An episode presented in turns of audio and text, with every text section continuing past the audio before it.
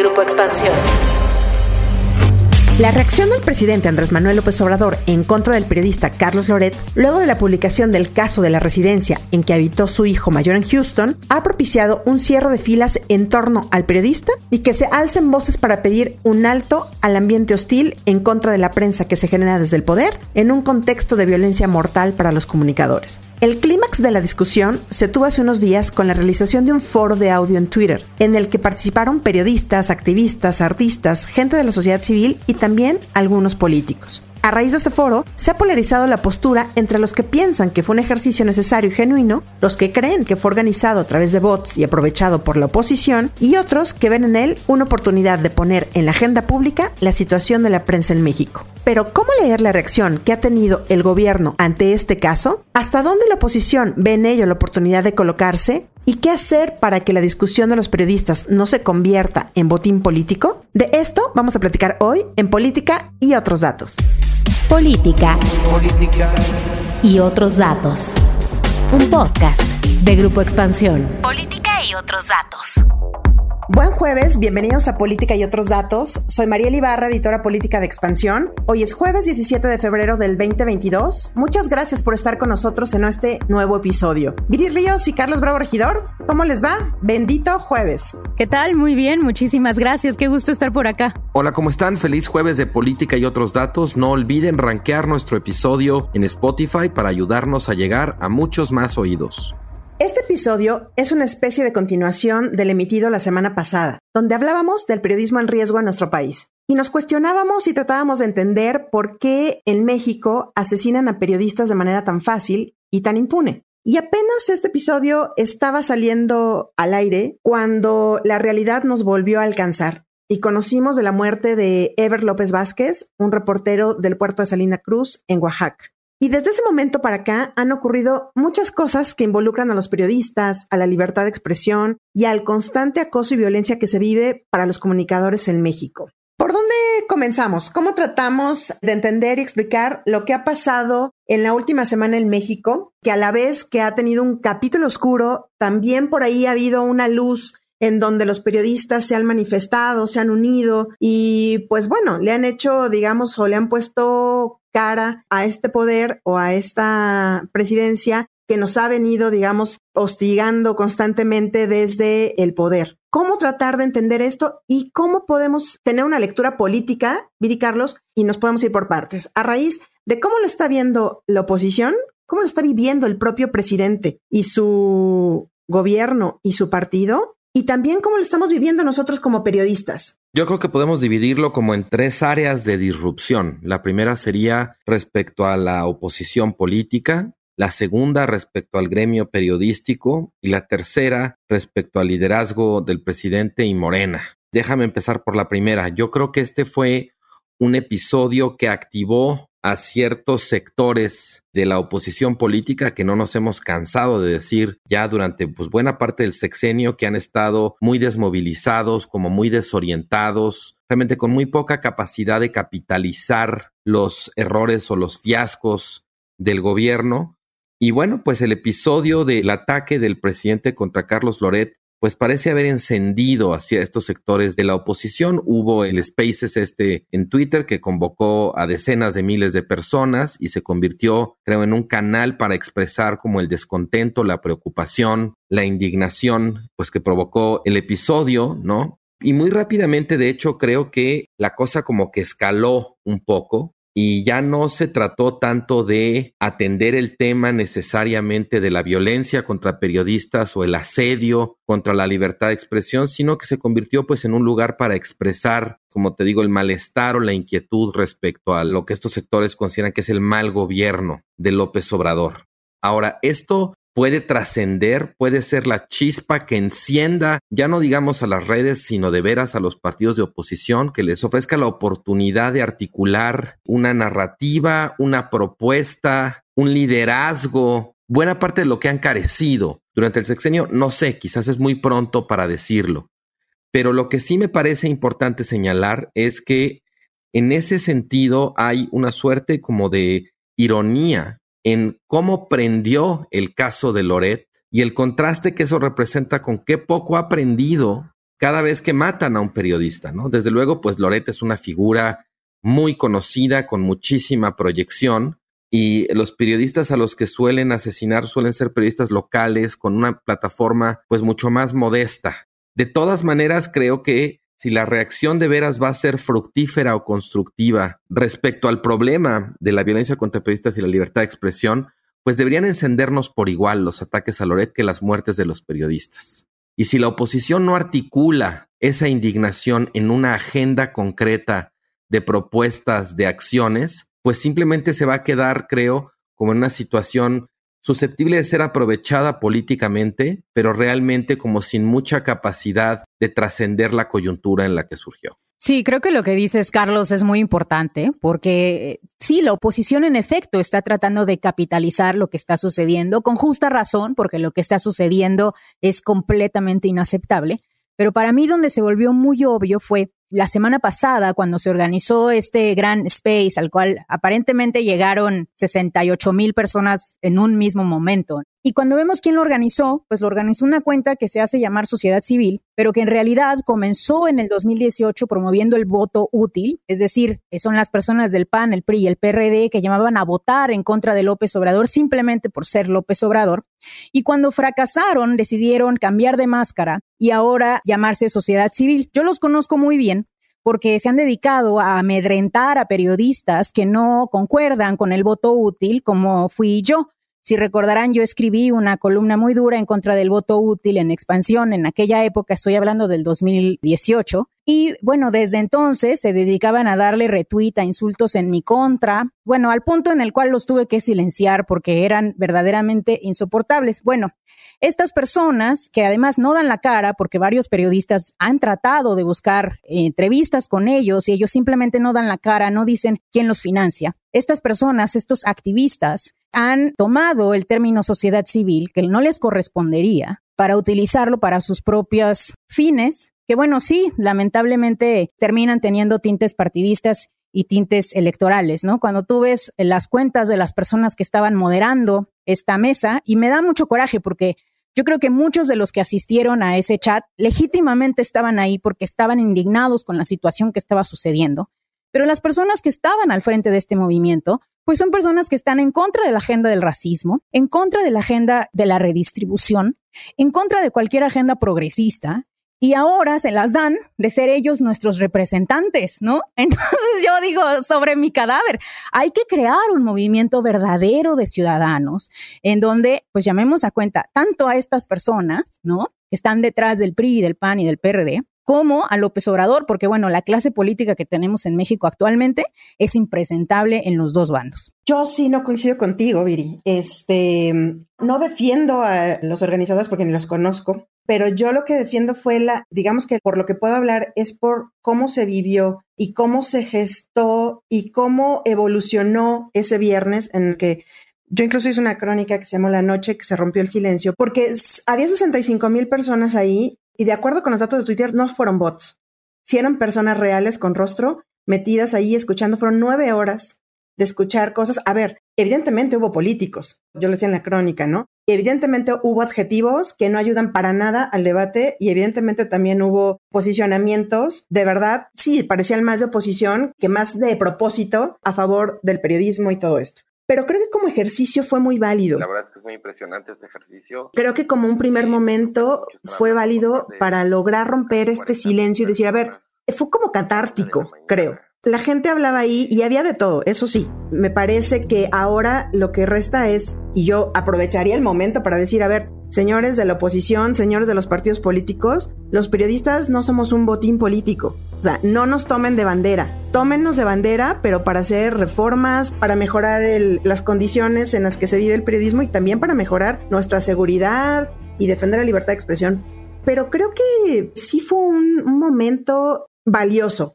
Ahora, creo que no puede quedarse ahí, sino que tiene que trascender, como dices tú, hacer otro tipo de foros, a que los periodistas nos unamos, a que los periodistas hagamos otro tipo de acciones. No sé tú cómo lo viviste, Carlos, también estuviste ahí escuchando. Bueno, mira, en realidad yo escuché muy poco porque yo estaba en una cena el viernes. Cuando salí de la cena pasada la medianoche, fue que me enteré y que vi incluso la invitación que me hicieron a participar. Yo participé a la una y media de la mañana. y ya después pues estuve leyendo, ya me enteré bien de cómo había estado, ¿no? En realidad sí fue una cosa como, para mí al menos como muy improvisada. Ahora, a mí me parece muy importante lo que estás diciendo, Mariel, sobre el gremio periodístico. Se están haciendo muy evidentes varias cosas. La primera es, bueno, obvio, la hostilidad del presidente para con la prensa crítica, la prensa independiente. Por ética, ellos deberían de informar cuánto ganan Loret, López Dóriga, Ciro, Carmen Aristegui.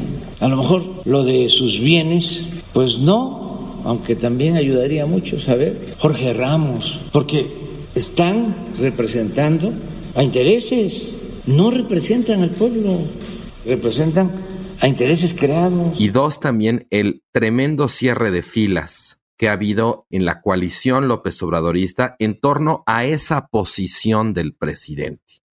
O sea, realmente no hemos visto a figuras importantes asumiendo posiciones disidentes. Lo más disidente puede llegar a ser como el silencio, ¿no? Pero sí hemos visto, creo, manifestaciones de la jefa de gobierno, de la bancada en el Senado, de simpatizantes en redes, en la prensa, apoyando la posición del presidente que, digamos, no reconoce, bueno, obviamente a Loret, pero tampoco a todas estas personas que reaccionaron como, pues, ciudadanos con intereses legítimos, con un malestar, con agravios atendibles, como decías, pues muy necesitado de lo que terminó siendo ese episodio como de catarsis, ¿no? Y en esa medida que de ese lado, pues el gremio en una situación tan crítica enfrenta tanta cerrazón, pues sí, lo que decíamos al principio, es una oportunidad para la oposición o para las oposiciones para tratar de canalizar eso, pero el reto para las oposiciones en esta circunstancia respecto al gremio periodístico es pues hacer política, no nada más hacer proselitismo, no nada más quererse colgar de alguna manera como de la coyuntura, sino como te decía, pues empezar a pensar cómo transformar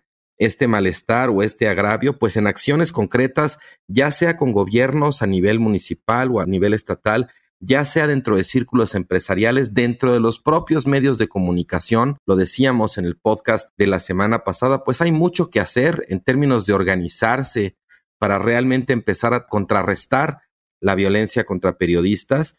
Y bueno, el gremio, yo lo que noto al menos es que el gremio está un poco dividido o está un poco jaloneado, porque claramente creo que percibe esto que dices, Mariel, sobre la posibilidad de convertirse en un botín político. Yo creo que nadie quiere eso en el gremio, pero por el otro lado también el gremio quiere como tratar de salir de esta sensación como de parálisis, como de que no pasa nada, que las muertes se siguen acumulando, que la hostilidad sigue creciendo y pues entonces lo que se le presenta es pues llegar a algún tipo de negociación, si quieres, o de interlocución, más que de negociación, de interlocución con estas oposiciones que tratan de capitalizar el momento. No es nada fácil y me parece que lamentablemente está todo muy secuestrado por la dinámica de la polarización que vuelve muy difícil realmente como convertir esto en una prioridad, pero sin duda creo que si no camina para allá, no va a caminar para ningún lado. Bueno, Mariel, Carlos, yo creo que no estamos en desacuerdo. O sea, es lamentable que los periodistas tengamos que salir a protestar como lo hicimos cuando estuvimos en Segova hace un par de semanas, como se hizo a principios de la semana nuevamente. Es valioso que las voces se escuchen, es emocionante que haya un clamor público en favor del periodismo. Lo que no se vale es que haya una cuenta que se autonombra como sociedad civil, que no son parte del problema y que pretende no serlo, cuando en realidad durante el sexenio de Felipe Calderón murieron, empezó de hecho a suceder el asesinato de los periodistas, sucedió también con Peña Nieto y ahora se esconden detrás de esta falsa etiqueta para decirnos que ellos no son el problema. Y además, yo cuestionaría incluso si realmente detrás en específico de los intereses de esta llamada cuenta sociedad civil, hay realmente un interés por el apoyo al periodismo. Porque mira, no es la primera vez que asesinaban a un periodista en México. Nosotros estuvimos en las calles hace dos semanas y ¿dónde estuvo la cuenta de sociedad civil para indignarse? No es la primera vez que López Obrador usa la mañanera para atentar contra la opinión pública. No es la primera vez que la usa tampoco para irse contra sus enemigos. Acuérdense, hace años, por ejemplo, mostró todo el árbol genealógico supuestamente de las personas que habían financiado el documental aquel de populismo. Bueno, él ha utilizado la mañanera sistemáticamente para hacer todas las violaciones que sucedieron con el caso de Loret. El caso de Loret no es nuevo. Lo que es nuevo es que se hayan mostrado datos que probablemente vengan del SAT Lo que es nuevo es que se haya roto el secreto fiscal y ante la ruptura del secreto fiscal, la élite mexicana, la élite económica, el PRIPAN y el PRD, que representan los intereses económicos de este país, ahí sí se organizaron, ahí sí no hubo perdón. Esto no es Loret, estos no son los periodistas, no nos están tratando de defender a nosotros. Nosotros llevamos años, décadas muriéndonos. Entonces. No, nos estamos defendiendo nosotros mismos, Viri. Exactamente. Por eso creo que acudimos a un foro así, porque no habíamos podido tener un foro. Tú lo has visto en las marchas y justo era parte de nuestra discusión en el episodio pasado. ¿Por qué los periodistas no nos hemos podido articular? ¿Por qué no hemos podido transmitirle a la sociedad la gravedad de que un periodista muera? Y creo que por eso es que acudimos de pronto a este espacio ante la falta de uno. Pero creo que ahorita la obligación es nosotros hacer nuestro propio espacio y alejarnos de todo lo que aparezca oposición, porque aquí hay algo importante y creo que esa es una cosa que tenemos que tener muy clara los periodistas. Nosotros no somos la oposición, nosotros no somos enemigos del presidente, nosotros hacemos nuestro trabajo, defendemos la libertad de expresión y en nuestro gen está el cuestionar y el fiscalizar al poder. Esa es nuestra chamba como periodistas. Y creo que ahí es donde tenemos que hacer la defensa. Claro, Mariel. Yo creo que esa es la línea muy delgada que no tenemos que cruzar. De la misma manera en que Lorenzo Córdoba no puede ir a las plenarias del PAN a poner su opinión si no está invitado a las plenarias de todos los partidos, de la misma manera los periodistas tenemos que tener cuidado con cuáles son los foros en los cuales expresamos nuestros arreglos. Pero bueno, nuevamente yo creo, eso de la sociedad civil no fue sobre nosotros. A ver, ¿dónde estuvieron cuando se murieron todos? Cuando en la protesta nuestra había 500 personas, Mariel. ¿Dónde estuvieron? Yo solo quiero agregar una cosa porque yo tengo una perspectiva diferente en torno a como al tema de la politización. Yo creo que en este caso los periodistas, las periodistas son un gremio agraviado que tiene un malestar y unas demandas que necesitan ser atendidas. Y en esa medida, para ser atendidas, pues es un grupo que va a tener que lidiar con quienes están en el poder, sea en el gobierno o sea en la oposición, para tratar de gestionar, para tratar de convertir esas demandas en propuestas, en políticas públicas, en cambios legislativos. En ese sentido, creo que, pues sí, es muy delicado que los periodistas se metan de alguna manera a hacer política, pero como gremio, creo que no puede imperar como este ímpetu de puristas de no, no, no nos vamos a meter con nadie, porque para ser atendidos en un caso como este, pues ahora sí que tómale la palabra a quien te invite a hablar y no nada más hables, sino trata de comprometerlos con determinadas soluciones o determinadas acciones. Yo creo que aquí, lejos de huir a la posibilidad de que se politice el tema, queremos que la violencia contra periodistas y que el asedio contra la libertad de expresión se politice y entonces genere costos contra las autoridades que no actúan o costos por la impunidad de casos que no se resuelven. Entonces, yo le doy la bienvenida a la politización del tema, pero también hago mía, digamos, la advertencia que ya decías, Mariel, de que hay que tener cuidado de no terminar convertidos en un botín político, pero sí sin duda en un grupo que formula sus demandas y que está interesado de que se politice. ¿Cómo ven el impacto que tiene en el gobierno, en sí, en el presidente y en sí, en su círculo? Es decir, estamos frente a un antes y un después de lo que pueda suceder con el gobierno Andrés Manuel. ¿Qué vamos a ver en las siguientes semanas y en los siguientes meses? Una exacerbación de la polarización. Ya vimos también incluso a los periodistas dándole la espalda a la bancada de Morena en la Cámara de Diputados justamente para protestar por la libertad de expresión y porque se frene toda la violencia en contra de ellos. ¿Qué va a suceder con esto, Carlos? ¿Cómo lo ven ustedes? ¿Y cómo va a reaccionar el gobierno y Andrés Manuel? Que ya nos ha dado un poco de ejemplo que es, no me voy a dejar, dijo el presidente.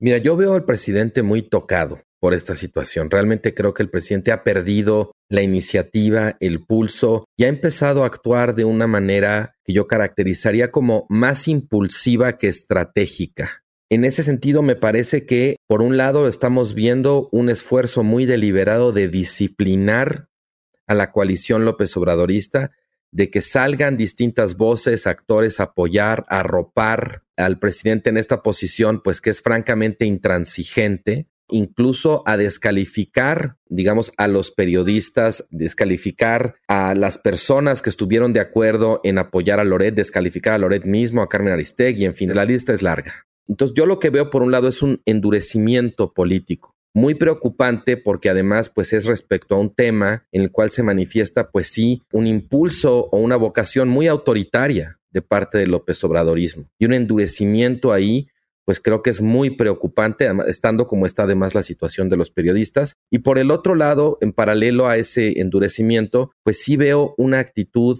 muy errática, muy poco reflexiva, incluso diría muy poco inteligente, donde este es un tema en el que difícilmente tiene algo que ganar el presidente o el López Obradorismo y en cambio sí tienen mucho que perder en términos de a lo mejor popularidad, pero sobre todo de ganarse enemigos gratuitos y demostrar muchísima incompetencia en un momento en el que no debería ser tan difícil mostrar un poquito de empatía. ¿Cómo ves la forma en que han reaccionado ante la crisis, Viri? Porque el gobierno sí ha estado metido en una crisis por el tema de la casa gris de su hijo José Ramón, que ese es el gran tema a tratar también, ¿no? Todo esto también deriva pues del reportaje de Latinos y de Carlos Loret de Mola y Mexicanos contra la Corrupción, donde se da a conocer pues la forma en que vive el hijo del presidente y la relación que tiene con esta persona que es contratista de Pemex, ¿no? Bueno, la, empresa contratista de Pemex. Entonces creo que aquí hay algo de fondo en lo que sí se tocó fibras muy sensibles, pero ¿cómo han reaccionado? creo que concuerdo, hasta sonreí un poco cuando lo dijo Carlos, porque yo también, cuando empezó el escándalo, dije, bueno, este es momento para mostrar un poquito de competencia respecto a cómo manejar esta crisis. Y lo que nos han mostrado es que su incompetencia es profunda, es grave. Y ni siquiera cuando tienen que salvar el pellejo propio pueden poner una estrategia en pie que sea racional y bien hecha, ¿no? Porque no solamente no han aclarado ese conflicto de interés, han abierto otro han mentido aparentemente respecto a cosas sencillas que no era necesario mentir, como la página web de la compañía, las fotografías que subieron que eran plagiadas. Bueno, nos podríamos dedicar un podcast completo a analizar todas las cosas que hicieron mal en esa reacción, que incluiría el comunicado de los gobernadores, que no ha ayudado en nada, lo que hicieron los senadores de Morena, que bueno, cuando justo cuando creíamos que no había manera de caer más bajo con lo de los gobernadores, los senadores de Morena dijeron, hold my beer, agárrense, ahí les voy. Creo que ha sido muy desafortunada la situación. Ahora, la pregunta del millón es si le va a afectar a López Obrador. Y yo lo que estoy viendo en las encuestas, que bueno, todavía es pronto para saberlo, pero lo que yo estoy viendo es que no. Por ejemplo, hay una encuesta que a mí me, gustó mucho en donde le preguntaron a la gente, ¿qué tal que la investigación del el hijo sea cierto y que él haya hecho algo malo? ¿El presidente tiene la culpa?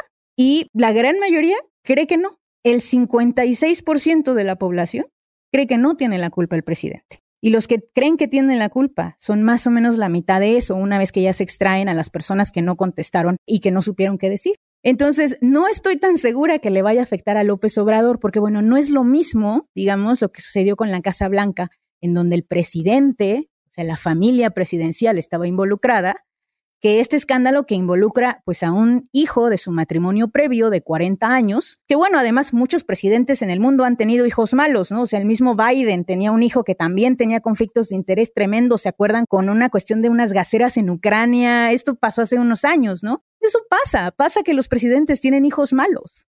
Y no sé si la gente le va a cobrar esa factura a López Obrador. Yo creo que esto nos remite al podcast que grabamos hace dos semanas sobre la popularidad de López Obrador porque definitivamente creo que hay un sector de la población que ya ha hecho una inversión tal en López Obrador que va a ser muy difícil que, digamos, retire esa inversión de su liderazgo. Esto es una de las cosas que comentábamos entonces sobre los peligros de la polarización, que incluso ante un caso de corrupción o de conflicto de interés, termina imponiéndose más la lealtad o el repudio al bando contrario que una ponderación sobre los defectos y virtudes de a quien estás apoyando. En todo caso, si no es en las encuestas, como digo, o si es marginal en las encuestas, creo que hay otro tipo de costos políticos que la coalición López Obradorista va a terminar encajando como producto de este episodio. Y no es el menor de ellos mostrar un talante profundamente autoritario, justo cuando viene además la consulta por la revocación del mandato.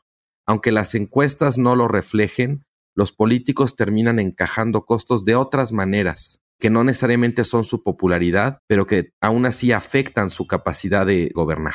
Pues yo creo que vamos a ver cómo avanza este tema en las próximas semanas. Creo que yo me quedo con que se abrió un espacio interesante. Vamos a ver cómo evoluciona este Twitter Spaces, ¿no? O sea, esta forma también de hacer medio activismo, de poner tu voz, tu protesta digital, que ya lo hemos visto en otros países, Carlos. No es de echarlo en saco roto, ¿no? O sea, a ver, no estoy diciendo que a partir de aquí se va a hacer un movimiento. No, no, no. A ver, vuelvo a lo mismo, ¿no? Aquí no queremos derrocar a ningún gobierno, ni queremos hacer absolutamente nada en contra del, del presidente. Simplemente queremos que se respete la libertad de expresión. Pero me refiero que como espacio se abrió un espacio interesante que creo que no había jalado en México tanto como se hizo ese viernes. Pero bueno, veamos si somos capaces de construir estos espacios y tomarlos, ¿no? Y me preocupa que luego las campañas políticas y todo ya vaya a ser así por Twitter Spaces y bueno, la realidad alterna. Pero yo no sé si quedarme con una frase del exdirector del Washington Post que siempre decía cuando Trump los traía, pero bueno, en cinta por todo el tema, pues de que les contaban las mentiras. ¿Se acuerdan todas las cosas que decía Trump y las mentiras que iban teniendo? Ellos tenían un, como un contador para decir Trump ha mentido tantas veces. Y bueno, en los momentos más oscuros de ataques de Trump hacia su periódico, él decía, a ver, tenemos que tener algo en claro y se los decía a sus periodistas. No estamos en guerra, no somos enemigos, estamos haciendo nuestro trabajo. Y creo que eso es algo con lo que nos tenemos que quedar siempre los periodistas. Y pues bueno, muchísimas gracias por acompañarnos hasta el final del episodio. No olviden activar el botón de seguir, activar la campanita y puntuar con estrellas en Spotify si este episodio les gustó. Nos escuchamos el próximo jueves a partir de las 6 de la mañana en la plataforma de su preferencia. Y por supuesto, déjenos sus comentarios y críticas en arroba expansión política, arroba Carlos Bravo Reg, arroba Brillón Bajo Ríos y arroba Mariel Ibarra F. Cuídense mucho, nos escuchamos en el próximo episodio. Hasta la próxima. Política y otros datos. Un podcast de Grupo Expansión.